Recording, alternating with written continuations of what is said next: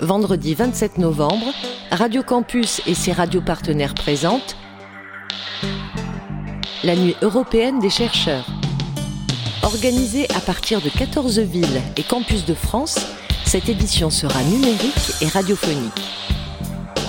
Cette année, sous la lanterne des petits secrets nocturnes, les chercheurs se confieront à vous en images et en son pour vous faire part de leur démarche.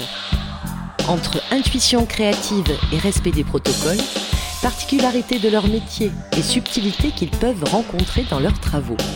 La nuit européenne des chercheurs, c'est le 27 novembre en direct et en podcast sur le www.nuitdeschercheurs-france.eu et sur radiocampus.fr.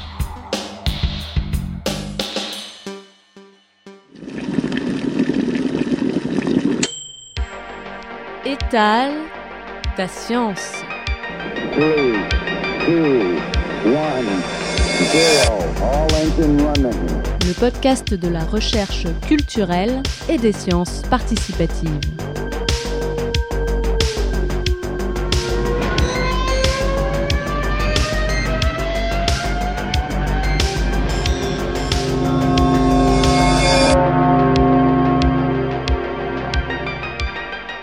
Bienvenue à toutes et à tous dans Étale ta science, un podcast consacré aux sciences participatives.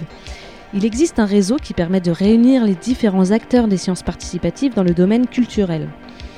Il s'agit de Participarc. Ce réseau a été créé en 2018 sur une initiative du ministère de la Culture. Il favorise le dialogue et le partage d'expériences, mais vise également à développer les sciences participatives dans le domaine culturel. Les initiatives mises en avant dans ce podcast appartiennent pour la plupart à ce réseau. Au sommaire de ce troisième épisode, nous allons vous parler de recherche participative en design. Pour nous en parler, Marion Voileau, chercheur en design spécialisé dans la petite enfance, est venue à notre rencontre dans les studios de Radio Campus Paris. Au cours de l'épisode, vous entendrez un sketch préparé par les soins d'Eliott Janon, mais tout de suite, c'est Léo Tessier qui nous invite à regarder certaines œuvres d'art de plus près. Bienvenue dans Étale ta science.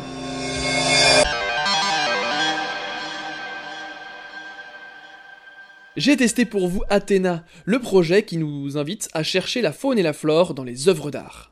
Je me rends sur la page d'Athéna, sur la plateforme Zooniverse, et là, on me présente des tableaux issus des collections du Rijksmuseum d'Amsterdam. Alors pour faire simple, bah c'est le musée où il y a le tableau de la laitière et tous les maîtres flamands. Je dois donc regarder ces peintures minutieusement à la recherche d'animaux et de plantes en tout genre. Une fois repérés, je les indique en mentionnant si ce sont des oiseaux, des mammifères, des reptiles, etc.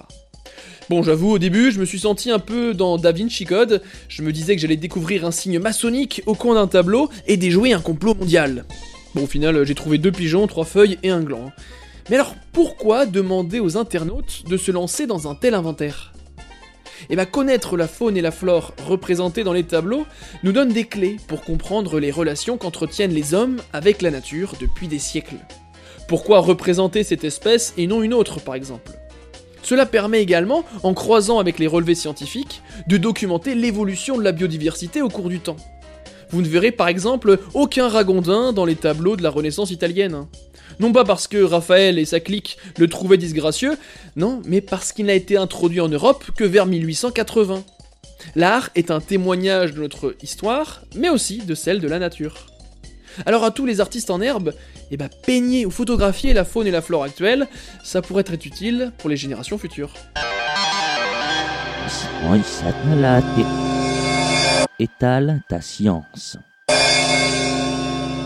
Étale ta science vous invite dans ce troisième épisode à découvrir les sciences participatives en lien avec le design et la petite enfance. Pour en discuter, nous recevons Marion Voileau. Bonjour.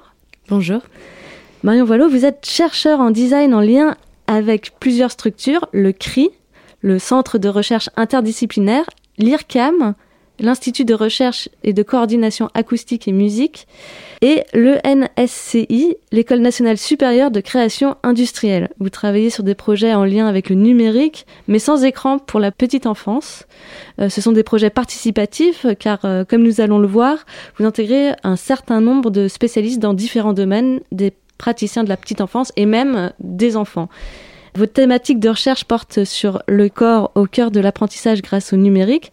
Est-ce que vous pouvez un peu nous expliquer en quoi consiste votre travail de chercheur en design? Donc j'ai commencé euh, euh, ce projet en master 2 lorsque j'étais donc en études euh, à l'ENSI, l'école nationale supérieure de création industrielle, et, et c'est de là qu'est née cette envie de m'intéresser à la petite enfance et donc au design pour les plus petits.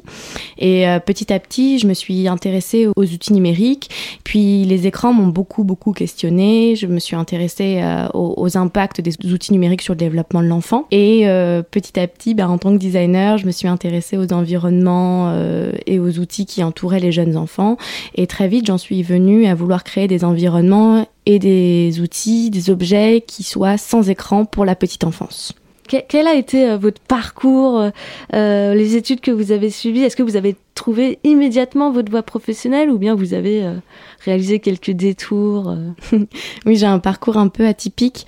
Déjà, euh, dès, le lycée, euh, j'aimais beaucoup toutes les activités autour de la création. J'ai postulé à, plusieurs écoles et puis j'ai été prise avec beaucoup de chance sur mon premier choix qui était l'école nationale supérieure d'architecture de Paris-Val-de-Seine. Donc j'ai fait cinq ans d'architecture, j'ai eu mon master en d'architecture en 2015 donc là, c'était des études euh, qui, franchement m'ont beaucoup beaucoup plu. Et puis, euh, au fur et à mesure des stages que j'ai pu faire pendant ces études, euh, je me suis aperçue que le métier d'architecte ne me convenait pas forcément qu'il était un peu éloigné de l'image que j'en avais et, beaucoup plus dans le conflit et beaucoup moins dans la création que ce que j'espérais. donc j'ai enchaîné avec un second master à l'ENSI euh, un master en création et technologie contemporaine, euh, en formation continue. Et euh, c'est vraiment durant ce master que j'ai pensé avoir trouvé ma voie. Et j'ai rencontré mes directeurs de thèse lors d'un atelier, un workshop qu'on a fait à l'ENSI. ils m'ont tout de suite parlé d'un travail de recherche plus poussé sur mon projet de diplôme.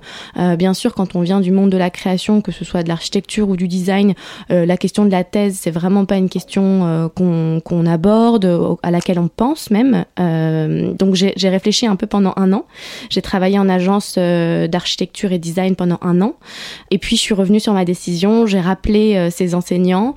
je leur ai dit allez peut-être qu'on se lance dans une thèse. À partir de là, à partir de ce projet que, que l'on a construit, donc j'ai obtenu une bourse qui me permet d'être financée pour trois ans. J'ai aujourd'hui une triple direction de thèse qui donc entre le CRI, l'IRCAM et l'ENSI, donc avec Joël Chevrier pour le CRI, euh, Frédéric Bévilacqua pour l'IRCAM que vous allez euh, recevoir, dans ce podcast. Euh, et enfin, Gillian Grave, qui est également designer et qui s'intéresse aux questions de la relation entre science, science et design. Quel serait votre conseil à des étudiants qui souhaiteraient un peu se lancer dans l'aventure de la recherche? Ce que je dirais vraiment aux étudiants, c'est d'abord, avant, avant de se lancer euh, dans, dans, dans, une thèse, c'est trouver euh, le bon environnement et la bonne direction de thèse. Je pense que c'est vraiment le secret parce que les compétences, euh, je suis certaine que si on envisage de faire une thèse, c'est qu'on les a. Euh, la confiance en soi, ça vient. Hein, c'est pas tous les jours évident. La recherche, c'est un travail de remise en question permanente. donc la confiance en soi, on essaye de l'acquérir au quotidien. Il y a des jours avec, il y a des jours sans, c'est comme tout. Mais vraiment, je pense que le plus important, c'est d'avoir une direction de thèse qui, qui, nous pousse et qui nous porte à, à toujours aller plus loin, faire mieux euh, et surtout développer aussi ses propres connaissances et sa propre expertise en fait. Vous travaillez sur le design et, et le numérique. Mm. De premier abord, on pense tout de suite euh, aux écrans quand on pense digital et à l'enfance. Mais vous, euh, Marion Voileau, quels sont les outils numériques que vous développez euh, À quoi ils ressemblent ces objets? Je travaille beaucoup, moi, sur euh, ce qu'on va appeler des, interfaces tangibles, donc des interfaces manipulables que l'on peut toucher euh, au, retour multimodaux, donc c'est-à-dire au retour multisensoriel. On va travailler sur de la vibration, beaucoup sur du son. On va travailler aussi sur différentes textures, différentes matières, différentes formes. on travaille beaucoup, beaucoup sur les affordances des objets, c'est-à-dire leur capacité capacité à dire comment on va les utiliser, comment on va les manipuler. Je Mm. pense qu'il faut revenir toujours, au- si on s'intéresse en tout cas à la petite enfance, il faut toujours revenir aux fondamentaux du développement de l'enfant. C'est-à-dire euh, qu'il faut prendre en compte les facteurs euh, qui permettent euh, le, le- comment on pourrait dire, le bon développement d'un enfant, que ce soit au niveau des interactions d'humain à humain, donc du langage, des, des compétences socio-émotionnelles, socio-cognitives, du développement psychomoteur de l'enfant.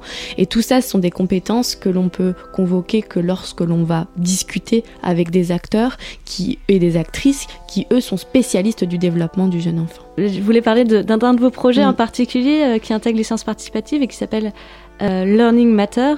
Donc il s'agit euh, d'un outil numérique tangible, comme vous l'expliquez tout à l'heure, allié au textile. Est-ce que vous pouvez un peu nous décrire cet objet parce qu'il est, il est un peu modulable euh, Ces objets, c'est déjà euh, la rencontre avec une designer en, en textile électronique, en e-textile, qui s'appelle Claire Elio, euh, que j'ai rencontrée au sein du CRI Paris, euh, puisqu'elle fait partie de la même équipe que moi, qui est l'équipe du Motion Lab, qui est dirigée par Joël Chevrier, donc l'un de mes directeurs de thèse. Donc Claire développe en fait de nombreux dispositifs en textile électronique. Moi, je m'intéressais depuis longtemps à l'apprentissage de la culture numérique pour les tout petits, et cette culture numérique passe par la compréhension des objets électroniques du quotidien et je me demandais comment je pouvais enseigner l'électronique aux plus petits, aux enfants de 3, 4, 5 ans. Et là, euh, très vite, on s'aperçoit que les enfants sont assez effrayés de toucher des composants euh, euh, bruts. Ils sont tout petits, c'est des composants qu'ils n'ont vraiment pas l'habitude de voir ou, ou- qu'on leur interdit de toucher à la maison, ne serait-ce que par le, le smartphone ou le câble électrique qui traîne. Euh, donc j'ai décidé d'intégrer en fait euh, ces éléments, ces composants d'électronique dans du textile. Et c'est là le, tout le travail et toute la force de la collaboration avec Claire pour euh, créer en fait des, des modules qui permettent d'expliquer un système de traitement d'information extrêmement simple à l'enfant, batterie, euh, capteur, euh, lumière, donc c'est-à-dire énergie, information, signal, et euh, que ces enfants puissent en fait les manipuler et dans un, dans un esprit de développement logique puissent venir assembler un circuit. Et en fait, C'est-à-dire que, genre, par exemple, euh, un circuit avec une lumière, euh, il y aura une petite, euh, Oui. y aura un bouton on/off et l'enfant doit comprendre un peu. Alors, il n'y a, pas de- il y a pas de bouton on-off, puisqu'on va travailler sur, euh, sur différents gestes. Euh, taper, caresser, souffler, frotter, tamponner, voilà. On en a créé euh, différents, euh, donc qui créent différentes formes d'interaction. Et c'est, en fait, on a différents capteurs qui sont en fait différents euh, interrupteurs que l'enfant peut venir actionner via son geste. Et pour ça, on sait, je me suis aussi entourée de nombreux enseignants qui m'ont fait des retours sur la manière dont on pouvait ou pas intégrer ces dispositifs à des scénarios pédagogiques qui sont utilisés en classe de maternelle. Je me suis aussi entourée de plusieurs psychomotriciens, psychomotriciennes. qui là, on rentre dans le sujet des Voilà. sciences participatives où c'est tous les acteurs qui. Voilà. Mais c'est tous ces acteurs qui font en fait que nous, on a une idée en tant que designer, qui était moi l'idée de d'enseigner l'électronique aux plus petits et puis petit à petit voilà la rencontre avec Claire une autre designer avec d'autres compétences euh, la rencontre avec le monde de l'éducation le monde scolaire qui lui est très en demande de nouveaux outils numériques pour la petite enfance qui sont sans écran Et qui Voilà. connaissent pas du tout la recherche. et euh. qui connaissent pas du tout la recherche et qui aussi ont euh, une certaine appréhension euh, de l'utilisation des outils numériques en maternelle, Euh, ce qui est tout à fait euh, normal, ce qui est tout à fait logique quand on entend euh, les médias, euh, quand on entend voilà. Vous avez également cofondé Premier Cri, un collectif de recherche collaborative sur la petite enfance. Racontez-nous euh, l'histoire de ce collectif. Alors en fait, le projet Premier Cri, donc c'est un collaboratoire de recherche euh, sur la petite enfance du cri. On, l'a cofondé avec Lisa Jacquet en, en 2018. Lisa Jacquet est docteur en sciences cognitives et elle s'apercevait euh, au, sein euh, de, son processus de, recherche lors de sa thèse que la recherche sur la petite enfance était, était as- assez figée, que la manière dont on venait tester euh, des interventions sur les enfants en laboratoire ne prenait absolument pas en compte l'environnement euh, naturel, les lieux habituellement fréquentés euh, par le jeune enfant. Et de l'autre côté, moi, j'arrivais du monde du design et dans lequel euh, l'environnement, forcément, quelque chose qui m'intéresse, qui m'intéressait beaucoup et qui était inhérent à ma pratique. Et je me questionnais sur des, des évaluations, des, des méthodes d'évaluation des dispositifs que je pouvais mettre en place, qui étaient aussi, qui évitaient un certain nombre de biais. Et on s'est aperçu qu'en fait, en ayant une approche beaucoup plus écologique, donc déjà qu'on puisse tester les interventions dans les milieux d'accueil du jeune enfant, euh, bah, déjà c'est quelque chose, c'était une envie qu'on avait en commun. Deuxièmement, on avait cette envie aussi que, la recherche s'ouvre sur le, monde de la pratique le monde du terrain. Et que les questions aujourd'hui qui sont abordées euh, en recherche euh, sont un peu éloignées des questions des praticiens, euh, des éducatrices de jeunes enfants, des enseignants de maternelle qui s'occupent des enfants au quotidien. Et donc comment on a créé toute une méthodologie, tout un processus de recherche qui nous permet aujourd'hui de faire émerger des problématiques de terrain pour que ces problématiques de terrain euh, puissent être abordées d'un point de vue académique, mais toujours en co-création et en collaboration avec les professionnels de terrain. Et là, on en vient à faire de la recherche participative euh, différemment. C'est-à-dire que euh, on vient plus seulement tester des interventions dans les lieux d'accueil de l'enfant et demander aux, aux, professionnels de récolter pour nous en tant que chercheurs des données. C'est pas du tout ça l'objectif. L'objectif, c'est comment on arrive ensemble à faire de la recherche, à créer une problématique, à créer des questionnements, des enjeux euh, communs et que ces enjeux puissent servir à la fois le monde de la recherche, à la fois le monde du terrain. Étale ta science. Dessine ta vie, design ton envie. Avec René Stéphane. Bienvenue dans Design ta vie. Bonjour à toutes et à tous et bienvenue dans Design ta vie, l'émission des designers dépressifs. Ce soir, je reçois Bertrand Bertrand. Ajouté au fait que l'identité de Bertrand Bertrand soit constituée de deux prénoms, Bertrand est en plus un bien piètre designer. Bertrand, bonjour. Euh. Bonjour. On sent déjà le cafard que vous dégagez, Bertrand. Si vous deviez designer votre dépression, à quoi ressemblerait-elle? Euh, Je dirais. Euh, un cône ovale, carré, mais rectangulaire. Et oui, et on comprend que vous soyez dépressif, car même dans le malheur, vous n'êtes pas intéressant. Je me vois dans l'obligation, Bertrand, de mettre fin à cette émission. Merci. Quoique, non, je ne vous remercie pas. Pour moi, vous êtes une moulure normande, Bertrand, du XIVe siècle, pour être précis. Vous êtes rude et démodé. Au revoir, Bertrand. Au revoir. Merci de m'avoir invité.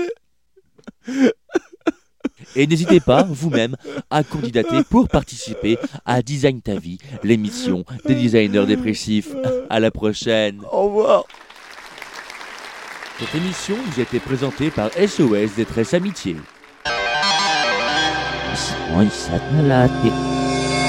Étale ta science.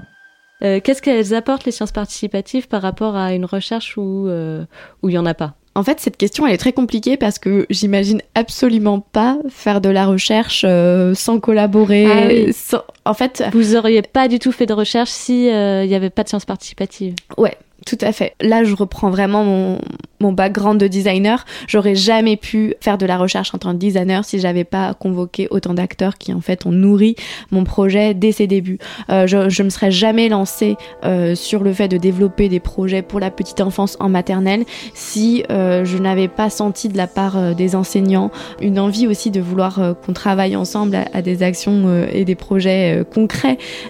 donc, en fait, en tant que designer, on s'intéresse toujours euh, à nos futurs usagers. On a une approche euh, très terrain. Euh, et ce que la recherche m'a apporté, c'est cette rigueur, c'est cette rigueur scientifique. Euh, J'aurais jamais non plus pensé à arriver à, créer Premier Cri toute seule. Premier Cri, c'est vraiment l'association entre les attentes et les enjeux de Lisa et les miens. Et c'est vraiment cette collaboration science, design, pratique de terrain qui fait naître le projet. Donc, euh, euh, je, je, crois que je peux même pas répondre à votre question parce que pour moi, c'est impossible de faire de la recherche autrement que, que de manière participative. Est-ce que parfois ça ralentit pas quand même un peu d'être autant d'acteurs dans un projet? Au-delà de ralentir, parce que je pense que, au final, je pense que je gagne du temps.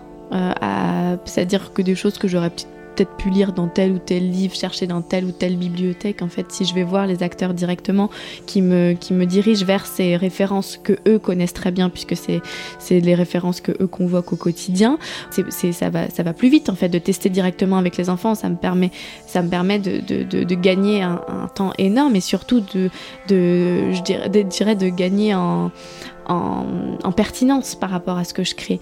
Mais. Euh, Mais là où peut-être ça, ça ralentit, ça va être euh, autour de toute cette question du langage. En fait, euh, il faut toujours euh, convoquer un langage différent. Si je parle à une enseignante, si je, par- si je parle à une chercheuse ou un chercheur en, en psychologie du développement, je vais pas avoir le même niveau de langage que même si je vous parle à vous.